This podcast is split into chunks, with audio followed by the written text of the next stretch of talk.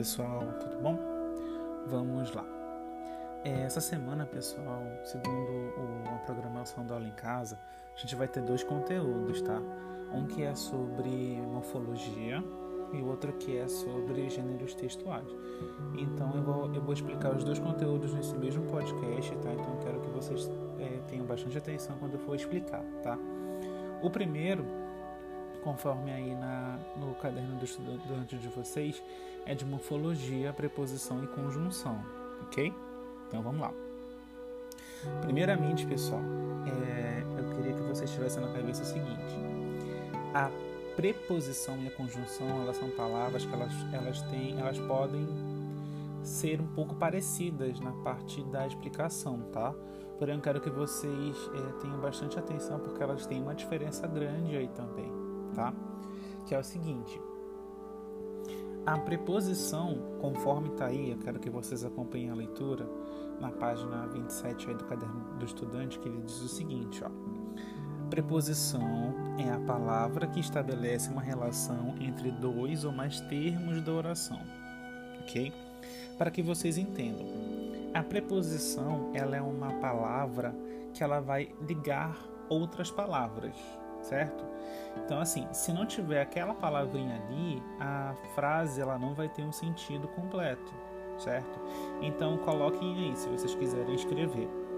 Preposição é a palavra que liga palavras. Repetindo aí. Preposição é a palavra que liga palavras. Ok? Aí é, partindo aí para a frase do caderno dos estudantes de vocês, ele diz o seguinte aí no exemplo: ó, Os amigos de João estranharam o seu modo de vestir. Então ele explica, pessoal, que os enunciados amigos de João e modo de vestir é, eles estão ligados com a preposição de ok? Porque acompanhem, a mesma frase e eu vou tirar o D da frase e vocês vão me dizer se ela vai fazer sentido ou não. Ó, os amigos João estranharam o seu modo vestir. Não faz sentido. Falta uma palavrinha para poder ligar uma palavra, uma, uma, uma palavra com a outra, né? Então, essa palavrinha, o D, é a preposição. Ela é uma palavra que serve para ligar com outra palavra, para poder fazer sentido, certo? Aí, pessoal, embaixo nós temos algumas preposições essenciais. O que, que é isso, professor Lucas? Preposições essenciais são aquelas pre... são, uma, é um, são palavrinhas que geralmente sempre são preposições. Elas são classificadas como preposição, ok?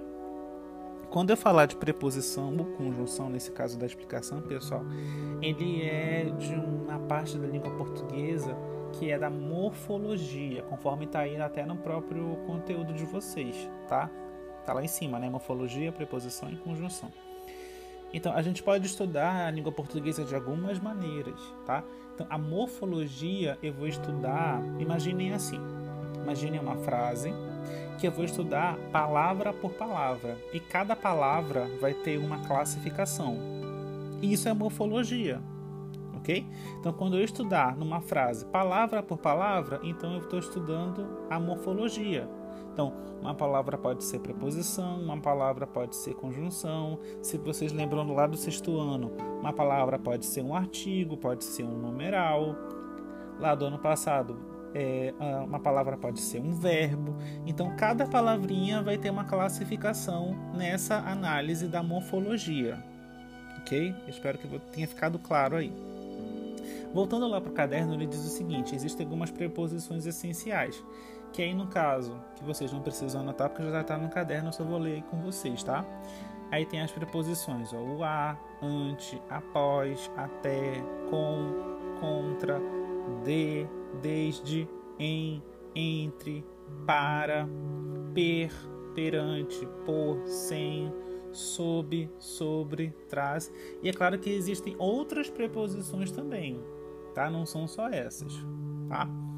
Ah, partindo agora ali para o quadro, pessoal, ele diz o seguinte: que tem algumas preposições em que elas vão ter valores semânticos. O que, que é isso, professor Lucas?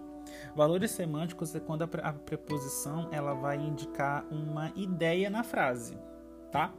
Então, por exemplo, ó, na primeira frase, ó, que ele diz bem assim, ó, viu o irmão de João. não é qualquer irmão do João. É um, é, ele não viu qualquer irmão, no caso, ele viu o irmão de João. Então, esse de ele está indicando um sentimento de posse, de poder, tá? De ter algo, ok? Na frase seguinte, ó, viajará com os pais, viajará com os pais. A, esse com ele dá uma ideia de companhia. Ele não vai viajar com qualquer pessoa, ele vai viajar com os pais, ok? Ó, estive em Tefé. O em ele dá uma ideia de lugar, né? Estive em Tefé. Ah, na sequência, ó, voltaremos de barco. Ele não vai voltar de qualquer jeito, ele vai voltar de barco. Então, o meio que ele vai fazer isso, no caso, o meio de transporte, é de barco. Então percebam o seguinte: se eu, não, se eu for tirar essas palavras aí, que são as preposições, a frase não vai ter sentido. Então eu preciso delas para poder unir uma palavrinha com a outra, tá? E aí eu não vou explicar porque já tá, eu creio que já esteja bem autoexplicativo nessas frases aí do caderno, tá? Mas olha só, tem o para que é finalidade, o a que quer indicar tempo. Eu não vou muito explicar isso porque eu precisaria de uma aula mesmo no quadro para poder explicar esse A com esse acentozinho aí para vocês, tá? Mas vamos continuar. Vocês percebam o seguinte, ó, que na frase voltaremos de barco e na outra frase o pescador morreu de fome, é, é, ele utiliza o de. Só que um ele está indicando um meio, não é? E no outro ele está indicando a causa que o pescador morreu. Ele não morreu de qualquer coisa, ele morreu de fome. Então foi uma causa. Então percebam o seguinte, que vai depender da frase, ok? Vai depender da frase o que a preposição está tá indicando, que sentimento ali, tá? Aí na outra sequência, ó, nós temos o, o, sobre, que é o assunto nesse caso, o contra. O contra, geralmente, ele sempre vai indicar oposição. O que é oposi oposição? É uma coisa contrária, tá? Olha aí o D de novo. O D, nesse caso, ele está indicando a matéria. Ó. O portão é de ferro. Ele não está falando que o portão é de qualquer material. O portão poderia ser de madeira, o portão poderia ser de plástico, o portão poderia ser de papel. Só que nesse caso não, o portão é de ferro. Então está indicando matéria, tá? E aí o com de novo, ele está indicando no caso o instrumento, feriu-se com o martelo. O com nesse caso está indicando o que? O instrumento, o objeto com que ele se feriu, tá? E lá na primeira frase, pessoal, também tem outro D, né? Que eu fui prestar atenção agora, é, é também está indicando pós, conforme eu já havia explicado no começo, tá? Então, pensem sempre nisso. Quando vocês lerem sobre o que é preposição, ela sempre vai indicar indicar não, desculpa. Ela sempre vai ser uma palavrinha que vai ligar com uma outra palavra. Ok? A conjunção, pessoal, é o seguinte. A conjunção, segundo o caderno de vocês aí, ele, ele diz que é o termo que liga duas orações ou duas palavras do mesmo valor gramatical, estabelecendo uma relação entre elas. Então entendam o seguinte: Alguém pode falar, mas professor Lucas, se eu não, se eu tirar a preposição, ela também indica, ela também está unindo palavras, certo? É mais ou menos o que a conjunção está falando, né?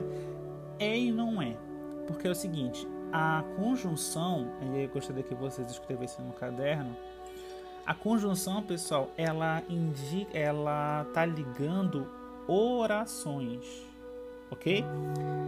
A preposição, conforme eu falei lá no começo, ela está ligando palavras, tá? Ela está ligando palavras.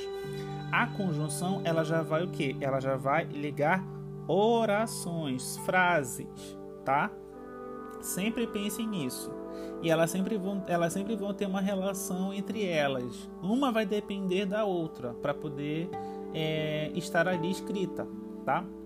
Elas são classificadas, as conjunções, pessoal, em dois tipos: em coordenadas e subordinadas, tá?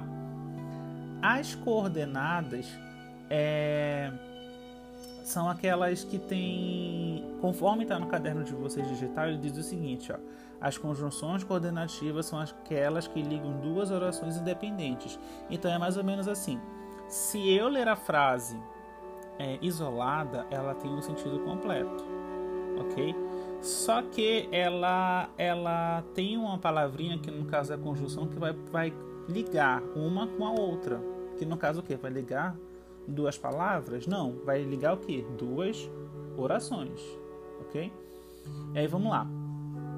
Eu não vou, não, infelizmente, não tem como eu explicar via podcast tudo direitinho, porque é, é assim, é, é um conteúdo que eu precisaria realmente muito do quadro de uma videoaula para que vocês pudessem assistir, tá? Mas eu espero que vocês tenham assistido é, e entendido é, na, na videoaula do Aula em Casa, que vocês vão ver que, que é, é um assunto tranquilo, tá? Vamos lá. Ela, as conjunções coordenadas, elas são classificadas em cinco, tá? Primeiro, são as conjunções aditivas, elas vão indicar o que? Uma soma, uma adição de pensamento, tá? E aí nós temos alguns exemplos, ó, o, o e, o nem, o não só, mas também, não só, como. Então sempre que vocês virem uma ideia a mais na frase, é uma, tem uma conjunção ali aditiva, ó. Aí nesse caso, ó, no exemplo, Ana não fala nem ouve tem uma informação no começo e tem uma outra informação a mais. Então, quando é isso, é uma conjunção aditiva. No caso, o nem, tá? As conjunções adversativas, elas exprimem uma oposição, um contraste, tá? É uma ideia contrária à primeira. Nesse caso aí do exemplo, ó, não fomos campeões, todavia exibimos o melhor futebol. Então acho que fica bem claro nessa frase, ó. Não fomos campeões, Todavia, exibimos o melhor futebol. Apesar de uma coisa acontecer, a gente foi bom numa outra. Ok? A terceira aí, as conjunções alternativas. Elas exprimem escolha de pensamentos. Ó. Aí tem alguns exemplos de, de uh, conjunções. No caso, ou, ou, já, já, ora, ora, quer, quer, seja, seja. Então, ela, é, essa, essa, a conjunção alternativa, ela sempre vai, ela vai repetir, tá? Aí nesse exemplo, ó, ou você vem conosco, ou você não vai sozinha. Ou você faz uma coisa, ou você faz outra. Ou você quer uma coisa, ou você quer outra coisa. Então, é, é essas palavrinhas aí que estão indicando, é, no caso, é, no começo da frase, elas são as conjunções alternativas, tá? Já as, as conjunções conclusivas, pessoal, elas exprimem, conforme o próprio nome fala, uma conclusão de pensamento. Eu estou concluindo meu pensamento, ó. E aí nós temos alguns exemplos de conjunções conclusivas, no caso, o logo, o por isso, o pois, quando vem depois do verbo, o portanto, por conseguinte e o assim. E aí, no caso, na frase, quando vocês lerem, lembrem, ele está indicando uma conclusão, está encerrando ali, exprimindo uma conclusão do pensamento. Ó. Chove bastante, portanto, a colheita está garantida. Pronto. Eu estou concluindo meu pensamento. Ó. Chove bastante, portanto, a colheita está garantida. Tá? E aí, por último, na, na classificação das conjunções ah, coordenadas, nós temos as conjunções explicativas. Ó. Conforme também o próprio nome fala, elas exprimem uma razão, um motivo. Vai ter um motivo para aquilo acontecer, tá? E aí nós temos alguns exemplos. Ó. O que, o porquê, o assim, o pois, quando vem antes do verbo, o porquanto, por conseguinte, então aí na frase, ó, não choveu porque não está molhado. É uma explicação, ó. Por que, que não choveu? Porque não está molhado. Eu estou explicando, né? O motivo de não ter ocorrido aquela chuva, tá? Vamos lá. É, indo para a classificação das subordinadas, pessoal. As conjunções subordinadas eu vou só ler, porque senão vai ficar um podcast enorme. Então vamos lá. As conjunções subordinadas elas servem para é, ligar orações dependentes uma da outra. Então, assim, a diferença da coordenada, pessoal, da conjunção coordenada, é que se eu isolar ela, ela tem esse sentido completo, tá?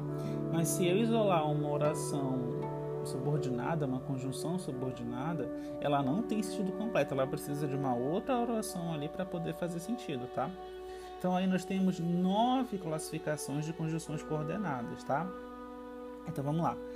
A primeira são as conjunções integrantes, a número dois são as conjunções causais, a terceira são as conjunções comparativas, a quarta são as conjunções concessivas, a quinta são as conjunções condicionais, a sexta são as conjunções conformativas, a sétima são as conjunções consecutivas, a oitava são conjunções temporais, na verdade são dez, né? A nona são conjunções finais. e a décima são as conjunções proporcionais, tá? Então, é, na, não, eu não quero que vocês se atentem muito a essa, essa classificação, apesar, apesar dela ser muito importante para que vocês saibam como é que ela é, como é que ela funciona, tá?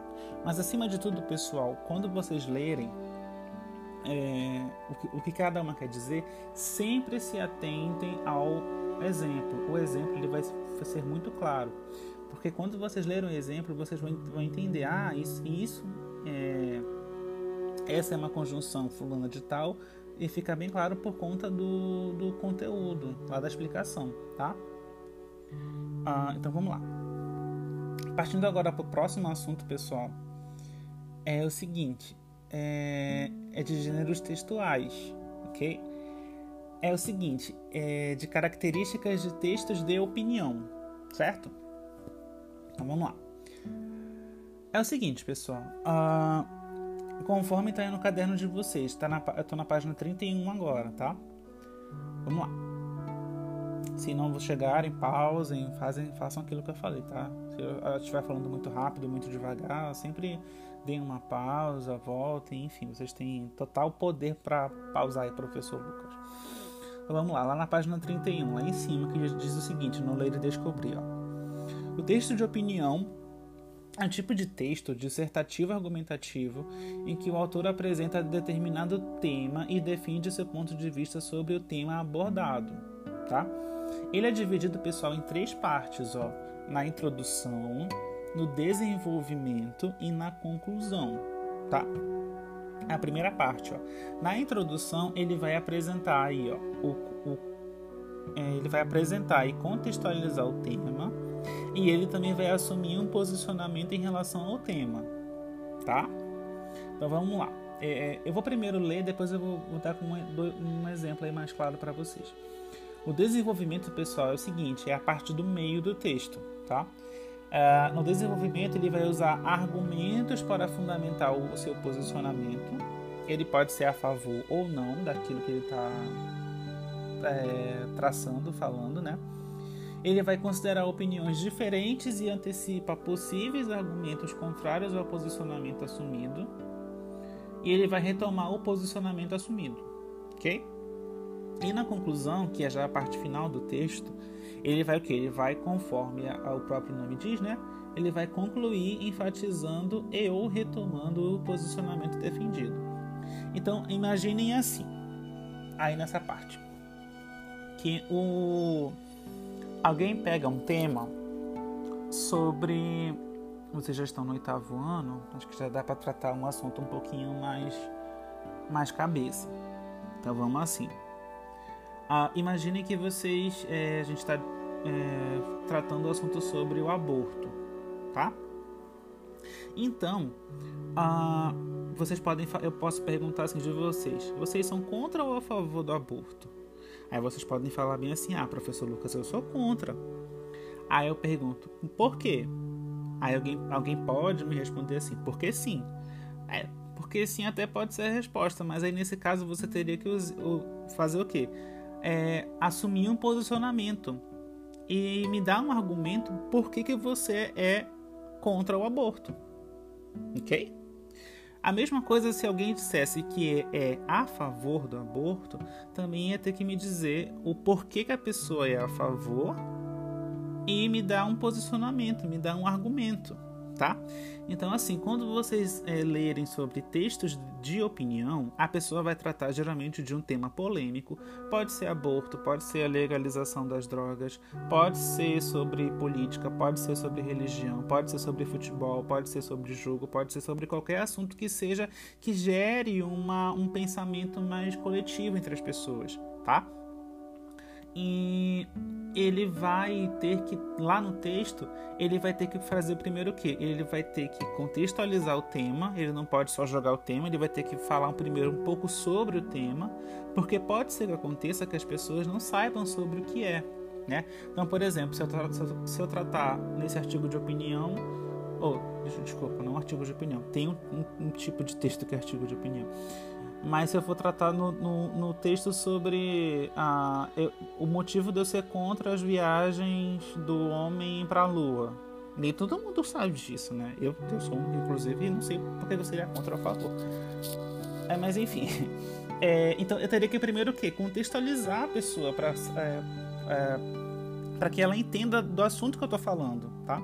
E aí, logo na sequência, eu já iria fazer o quê? Eu já iria colocar um posicionamento. Ah, eu sou contra, sou a favor. É claro que a pessoa, pessoal, ela não vai escrever assim, no caso no texto dela, eu sou contra isso e isso, então eu sou a favor disso e isso. Não.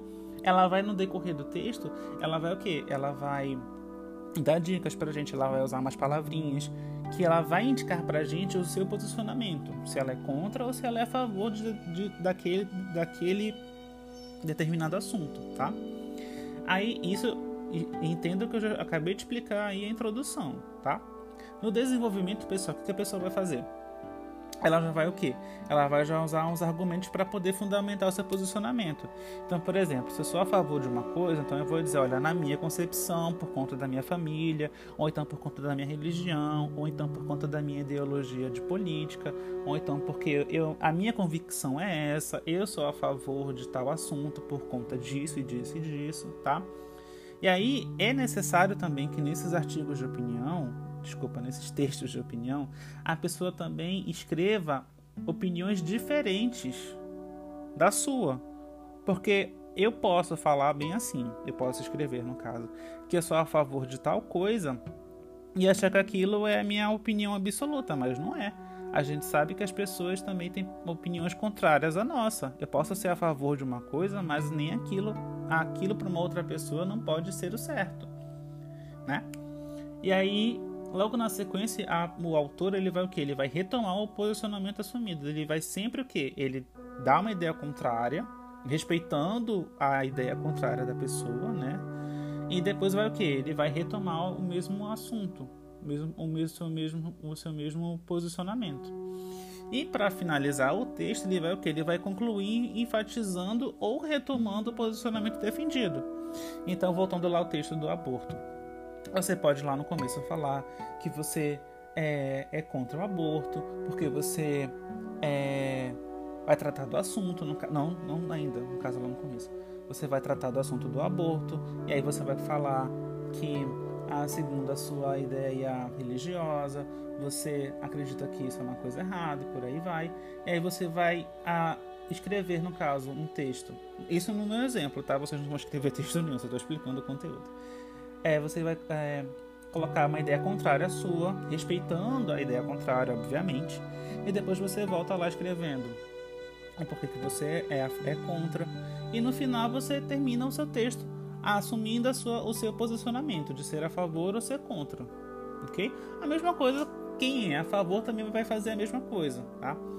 Ah, isso para qualquer assunto, tá, pessoal? Isso é o caso do aborto, porque, como eu falo, é um, é um assunto mais denso, né, mais pesado, e que você já do oitavo ano você já tem uma capacidade maior de pensar e de se posicionar em relação a isso, tá? Mas, por exemplo, é, eu vou dar um assunto bem besta para vocês. Imagine se eu pedisse um texto para que vocês fizessem a opinião de vocês sobre a inclusão de é, McDonald's na merenda escolar. Eu imagino que a maioria ia, iria escrever que é a favor. Né? Todo dia comer um sanduíche diferente, tomar refrigerante, comer aqueles sundaes. E é claro que nesse caso, nesse, nesse, nesse texto de opinião, vocês não iriam escrever só assim, porque eu queria, porque é gostoso, não. Vocês iriam me dar os motivos de vocês defenderem aquela ideia. Isso é um texto de opinião, que você vai defender o seu ponto de vista, você vai defender a sua ideia tá? Também com posicionamentos contrários, tá? Ou se você é contra a inclusão do McDonald's na, na merenda escolar, você também iria escrever o porquê que você é contra, também aplicando a mesma coisa, é, dando ideias contrárias e depois se posicionando novamente de volta porque que você é a favor, tá? Então entenda o seguinte, no texto de opinião sempre vai ter a, essas visões das pessoas, tá? Nunca é uma visão específica, E nem sempre a sua visão é certa, nem sempre a visão do outro é certa. Então ali no texto você vai ter que o quê? Não é porque sim ou porque não, você vai ter que defender o seu ideal, ok? Eu espero que tenha ficado claro, tá, pessoal? Que vocês tenham gostado dessa aula. Sei que essa aula em si ficou um pouquinho extensa, mas é porque são dois conteúdos, né? Então a gente tem que fazer o que manda, tá? Então espero que vocês tenham ficado bem e até mais.